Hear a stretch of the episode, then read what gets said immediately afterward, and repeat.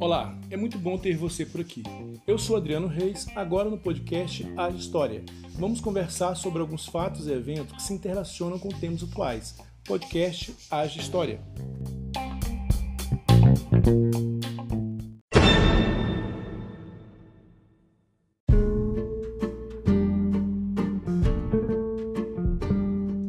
Dia 4 de outubro de 1501, a expedição comandada pelo navegador florentino Américo Vespúcio e o português André Gonçalves chega à foz de um enorme rio, o rio Opará, Rio-Mar, ou Pirapitinga. Esse é o original nome indígena, mas os exploradores espanhóis, para homenagear o santo do dia, batizam o rio de São Francisco. A população local chama o rio de Velho Chico.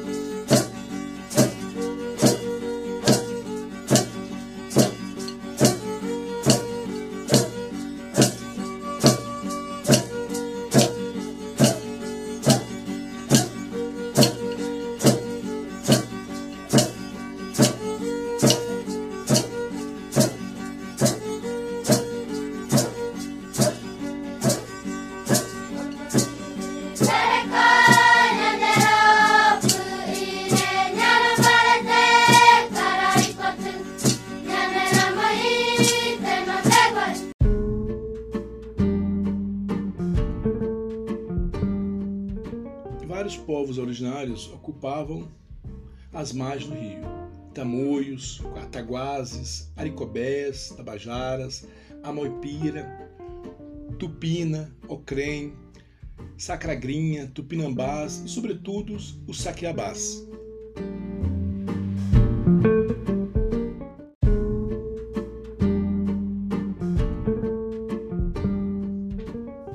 Expedição exploradora era composta por três naus. Chegaram às costas brasileiras no dia 7 de agosto daquele ano, ancorando no litoral do atual Rio Grande do Norte, próximo ao Cabo São Roque. A partir daí, rumou para o sul, fazendo sondagens, traçando cartas e roteiros e batizando os locais com o nome cristãos. Cabo de São Roque, 16 de agosto, Cabo São Agostinho, 28 de agosto, Rio São Francisco, 4 de outubro, Bahia Todos Santos, 1 de novembro, Cabo São Tomé, 21 de dezembro, Rio de Janeiro, 1 de janeiro de 1502, Angra dos Reis, 6 de janeiro, São Sebastião, 20 de janeiro, São Vicente, 22 de janeiro, Cananéia, último ponto da costa estabelecido por Vespúcio. Era santo para todos os gostos.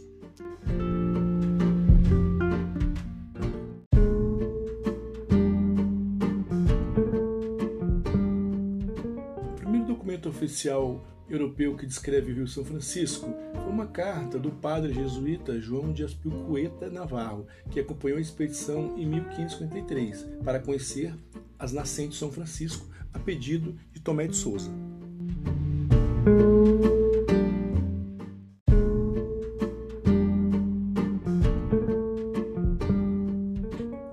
Presença dos europeus na América a partir de 1500 deveria significar a miscigenação cultural e genética para se formar uma nacionalidade nova, sem o elitismo e o xenofobismo europeu, em que se mesclava o culto à mãe natureza dos indígenas e o chamado cristianismo da Europa.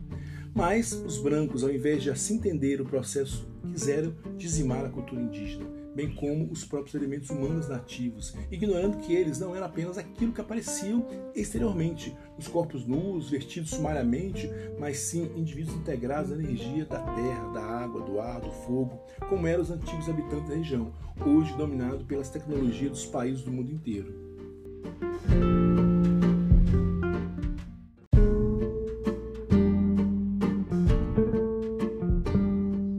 Guiados pela cobiça, os colonizadores foram dizimando os índios. Na verdade, o objetivo real da expedição não era catequizar os índios, mas sim descobrir ouro, pedras preciosas, por indicação dos próprios nativos, enriquecer a Companhia de Jesus, o governo português, a coroa espanhola e os próprios habitantes da colônia, que foram ladinos o suficiente para tirar proveito da situação.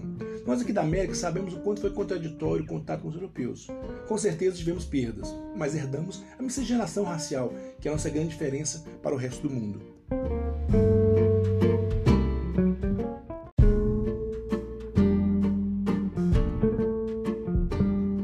Fato que impressiona é que em países como Espanha e Portugal as pessoas não têm dimensão de quão foi violenta a colonização da América.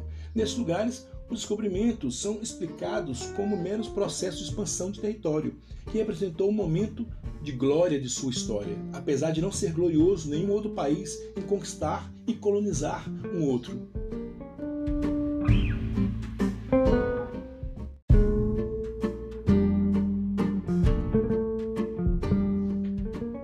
Ponto de que nas escolas espanholas a história das colônias é colocada sob o contexto do engrandecimento da Espanha, para falar de como os navegadores espanhóis levaram os minérios para a Europa, de como eles trouxeram a organização do governo para as Américas, de como eles dominaram os maias, astecas e incas, subtraindo a parte dos assassinatos em massa, da pilhagem dos minérios e dos saques, naturalizando a ausência da história da África e invisibilizando o racismo.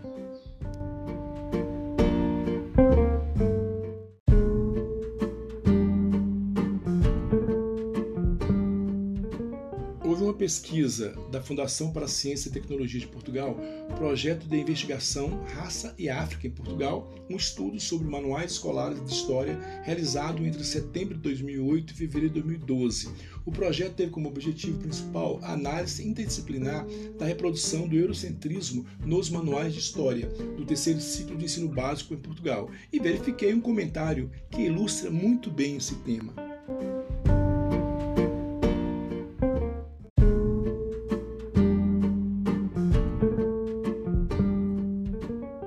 Dizia o comentário: Os manuais de história em Portugal continuam a perpetuar as visões imperialistas que emergiram nos tempos do Terceiro Império do Estado Novo. Contamos o encontro do europeu com outros povos, mas não contamos aquilo que a Europa impôs a inúmeros povos e culturas. Tratamos a escravatura e o uso forçado de pessoas para erguer monumentos portugueses pelo mundo afora como se fosse normal e natural. Somos educados a olhar para nós como seres superiores, como evangelizadores e senhores da verdade. Mas existe outra história, aquela que não é ensinada, aquela que nunca se fala.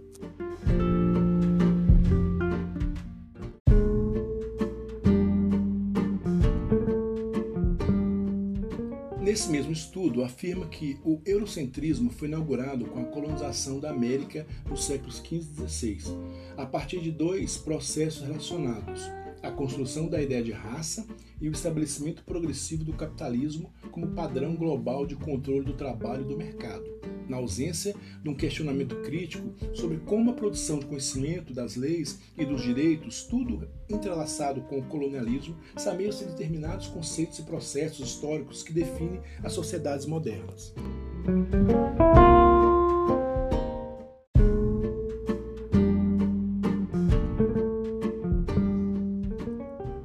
Hoje, alguns setores intelectuais europeus já defendem que, para a educação de espíritos críticos, é crucial discutir as consequências do colonialismo, da escravatura e do racismo.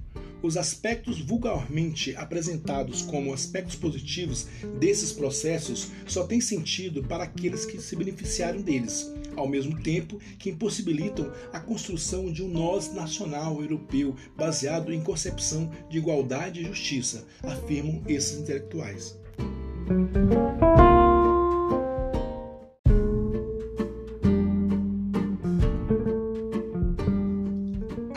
Hoje tem livros de história na Europa afirmando que o tráfico de escravos destinado à América e Europa foi um dos principais fatores de intercâmbio cultural entre os continentes, com o aparecimento de comunidades mestiças. Essa aculturação é igualmente sentida nas línguas oficiais dos países da América Central e do Sul, os quais descendem da transição dos idiomas português e espanhol.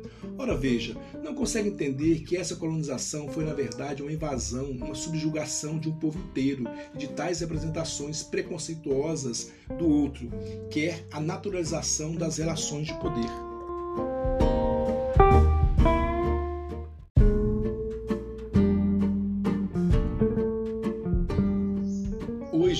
Senso comum na história europeia demonstra a necessidade de legitimação e de controle dos propósitos que foram a dominação dirigidos por fatores ligados à classe, à raça, ao gênero, com principal preocupação do nacionalismo, fabricando assim um currículo oficial que, ao valorizar sua própria história da conquista da América como a representação mais visível das glórias dessas nações, assim desnuda o preconceito estrutural que os europeus ainda têm contra a América.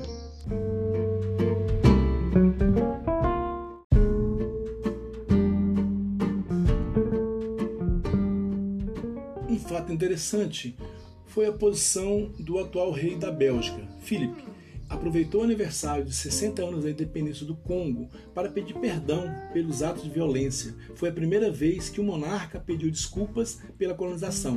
No Congo, somente em 1960 houve o processo de independência.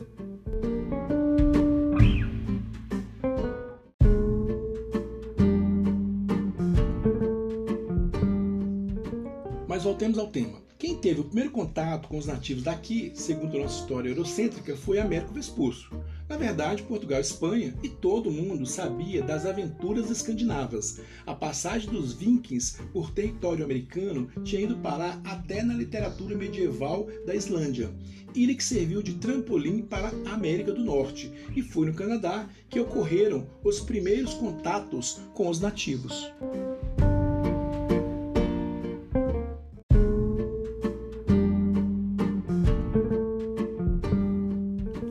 Cerca de 500 anos antes de Américo Vespúcio e Cristóvão Colombo, viking chamado Leif Erikson liderou uma expedição a partir de uma colônia nórdica na Groenlândia, em direção ao oeste. Ele navegou por mares desconhecidos em busca de terra e recursos para suprir as carências na colônia da Groenlândia.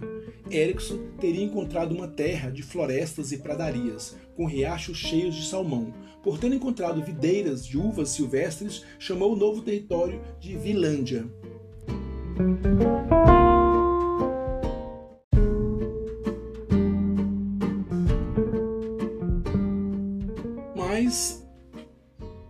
As informações do Viking Eriksson se tornou uma lenda.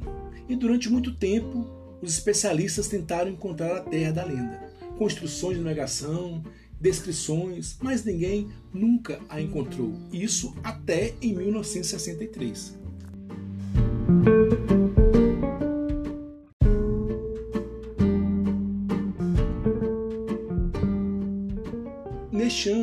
Explorador norueguês Helge Igstad anunciou a descoberta de restos de assentamento Vink na costa do Canadá, que existiu cerca de 500 anos antes da chegada de Colombo à América.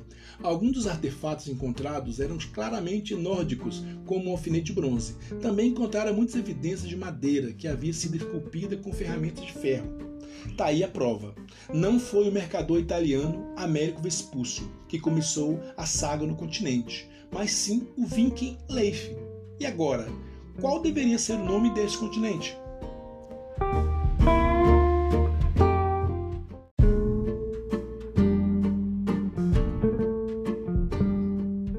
Neste episódio, tive como fontes sites Ensinar História, UOL.com, revistas Catalanes Espanha, superabril.com, BBC Brasil, Biblioteca Nacional.